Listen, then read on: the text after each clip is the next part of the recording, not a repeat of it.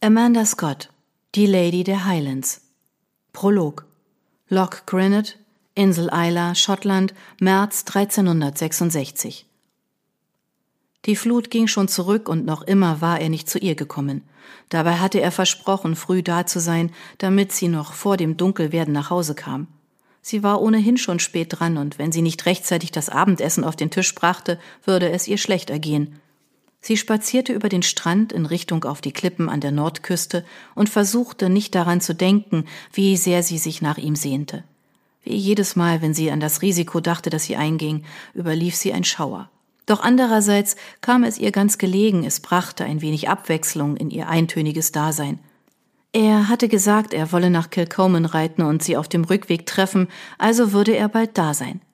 Diesmal musste er zu seinem Wort stehen und sich um sie und das Kind kümmern, dann wäre sie endlich in Sicherheit.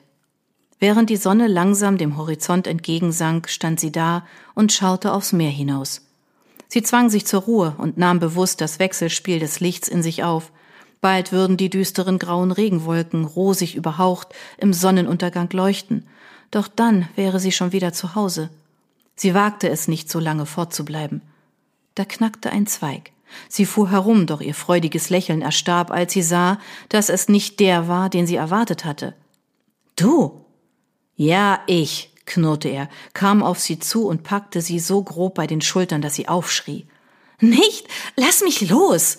Oh nein, ich habe dich gewarnt, nicht länger deine Spielchen mit mir zu treiben, Mädchen. Aber jetzt ist Schluss. Jetzt werde ich dir Respekt beibringen. Ich fordere meinen Tribut, wie seine Gnaden sagen würde. Niemand hörte ihre Schreie außer ihrem Peiniger, und ihn scherte ihr Wehklagen nicht mehr als das Geschrei der Möwen am Himmel. Er steigerte es noch seine Genugtuung darüber, dass sie jetzt endlich teuer bezahlen musste für das, was sie ihm in der Vergangenheit angetan hatte. Es sollte ihr letzter Sonnenuntergang sein. Bald schon verstummten ihre Schreie. Kapitel 1 Nähe der Ostküste von Eila, 14 Tage später. Wie unter einer schweren Decke ruhte das Meer im dichten Nebel. In dieser unheimlichen grauen Stille gingen Wasser, Land und Himmel unmerklich ineinander über. Der Nebel konnte Ian Burke das Leben kosten. Mit jeder Minute kam die Schlinge des Henkers näher, doch ohne Wind konnte die schlanke, königliche Galeere, die vielleicht die Rettung brachte, nur mit der Strömung treiben. Ihr großes quadratisches Segel war nutzlos, und die 18 Ruderer hatten die Riemen längst sinken lassen, da sie jegliche Orientierung verloren hatten. Auf ihnen und ihren drei Passagieren lastete das Schweigen ebenso schwer wie der alles dämpfende Nebel. Sie lauschten angestrengt. Die 17-jährige Lady Myra von Isla zog den pelzgefütterten, leuchtend roten Kapuzenumhang noch enger um sich und versuchte ihre Ungeduld zu zügeln. Selbst ihr Vater, der mächtigste Mann der Insel, wenn nicht gar von ganz Schottland, konnte dem Nebel nicht befehlen, sich aufzulösen. Neben ihr murmelte ihre Zofe McGrath. Was für ein scheußlicher Nebel, wenn man bedenkt, dass wir bei Wind und klarem Himmel von Dunravake abgelegt haben. Jetzt muss ich immer daran denken, was dort unten in der Tiefe lauern mag. Bei diesen Worten zitterte ihre Stimme. In den Gewässern hier gibt es keine Seeungeheuer, erwiderte Mary mit fester Stimme. Nein, hierher würde sich keines wagen, stimmte ihr Meg zu, als hätte sie niemals auch nur einen Gedanken an Ungeheuer verschwendet. Doch dann setzte sie ein wenig unsicher hinzu Seid ihr auch sicher, Mistress? Ja, und außerdem geht die Sonne bald auf. Es ist schon ein wenig heller geworden, antwortete Mary und schob sich eine feuchte, dunkle Locke wieder unter die Kapuze. Überhaupt, fuhr sie fort, ist es doch hierzulande ganz normal, wenn der Nebel so plötzlich fällt. Es wäre auch nicht so unheimlich, wenn wir nicht im Dunkeln unversehens hineingeraten wären. Vielleicht habt ihr ja recht, Mistress, aber schaurig ist es schon. Da musste Mary ihr zustimmen. Normalerweise liebte sie das Meer und die Fahrt in einer der Hochlandgaleeren, die so geschwind durch die Wogen glitten, besonders wenn Wind und Gezeiten günstig waren. Zudem waren es nicht viel mehr als 20 Meilen von Donravec, der Burg ihres Vaters an der Südostküste von Eila, bis zum Amtssitz am Loch Finlagan im Norden. Und eine Fahrt mit dem Schiff wurde nie langweilig. Dafür sorgten schon die stetig wechselnde Szenerie und die verspielten Otter und Seehunde, die die Reisenden mit ihren Kapriolen unterhielten. Allerdings war sie noch nie in einer mondlosen Nacht übers Meer gefahren, wenn der Steuermann nach den Sternen navigieren musste. Und gerade jetzt, wo doch für Ian jede Stunde zählte, hielt sie auch noch dieser Nebel auf. In diesem Augenblick blies der Steuermann zwei Töne auf seinem Widderhorn. Das tat er alle zehn Minuten, zum einen, um andere Schiffe zu warnen, die dumm genug gewesen waren, sich in dieser Suppe hinauszuwagen, zum anderen wartete er auf ein Signal von Clay Castle, das ihm verraten sollte, wie weit sie von der Küste entfernt waren. Die wuchtige Festung auf Heather Isle bewachte die Einfahrt in den Sund von Isla, der für Marys Vater MacDonald, den Lord der Inseln und König der Hebriden, von großer strategischer Bedeutung war. Sie drehte sich zum Heck der Galeere um, wo ihr Halbbruder mit dem blonden Bart es sich neben dem Steuermann auf einem Stapel Häute bequem gemacht hatte und mit grimmigem Blick in die wallenden Nebelschwaden rings umherstarrte. Leise fragte sie, was glaubt ihr, wie weit es noch ist, Ronald? Seine Miene wurde weicher, als er sie ansah. Ebenso wie ihre beiden anderen älteren Halbbrüder war auch der 21-jährige Ronald ein großer, breitschultriger, gut aussehender Mann, der eine natürliche Autorität ausstrahlte.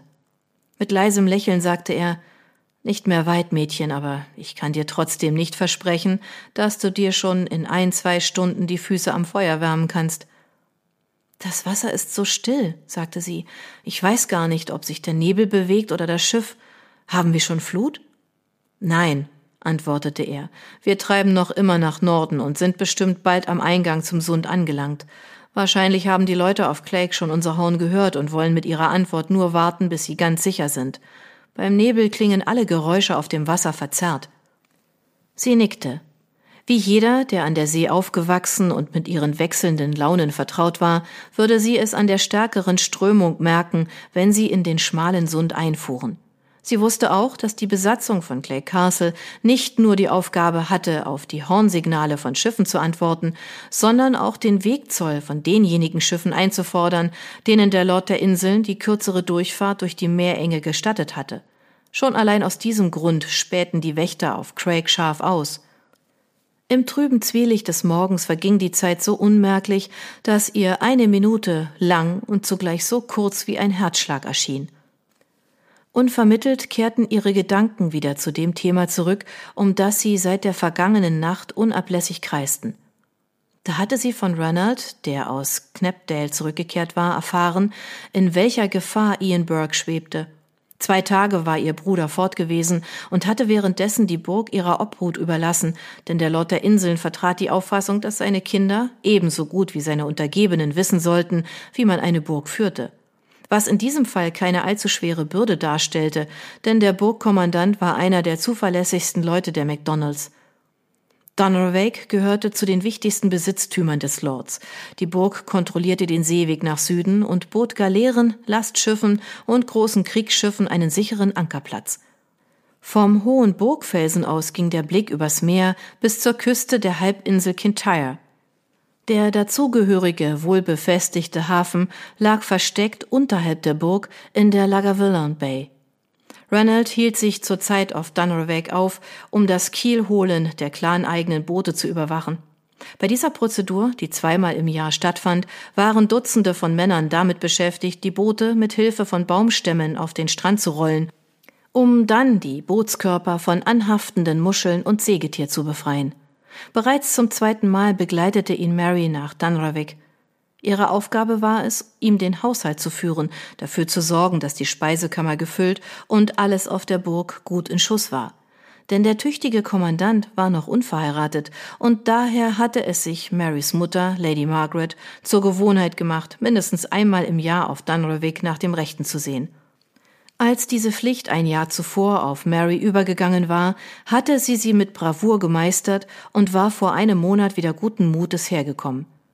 Sie hatte auch nicht mit der Wimper gezuckt, als Ronald auf McDonalds Geheiß nach Knapdale reisen musste, um den neuen Häuptling dort zur Zusammenkunft des Inselrates nach Finlaggan einzuladen. Es machte ihr nicht das geringste aus, mit ihrer Zofe eine Nacht auf der Burg zu verbringen, deren Besatzung ausschließlich aus Waffenknechten bestand. Kein treuer Gefolgsmann ihres Vaters würde ihr oder Mac auch nur ein Härchen krümmen, und die Männer auf Dunrovik gehörten zu den getreuesten. Nach Beendigung der Ratssitzung gedachte die Familie, nur noch 14 Tage in Finlaggan zu bleiben, da sie Ostern wie gewöhnlich auf Artornish verbringen wollten. MacDonalds Lieblingsplatz lag 50 Meilen weiter nördlich an der Küste von Morvan am Sund von Mull. Im Hochsommer wollten sie dann alle nach Isla zurückkehren, wo Lady Margaret mit den Kindern ihre Sommerresidenz Kilcoman beziehen würde.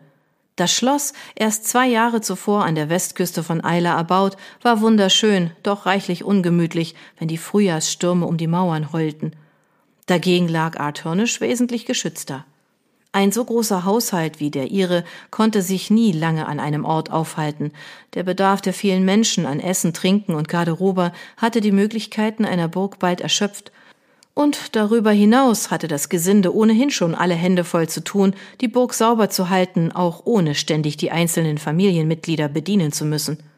Vor 14 Tagen hatte Lady Margaret Ian Burke mit einer Nachricht nach Dunravik gesandt, um Mary und Ranald daran zu erinnern, dass sie auf Befehl seiner Gnaden ihre Arbeit erledigt haben mussten, wenn der Rat zu Ende war. Dann sollten sie sich für ihre Reise in den Norden bereit machen. Mary war nicht traurig darüber, dass ihre Pflichten auf Dunravik ihr nicht erlaubten, am Inselrat teilzunehmen, denn nur wenige Männer brachten zu dieser Gelegenheit ihre Familie mit. Die meisten warteten, bis seine Gnaden in den Norden aufgebrochen war, bevor sie ihre Frauen und heiratsfähigen Kinder nachkommen ließen.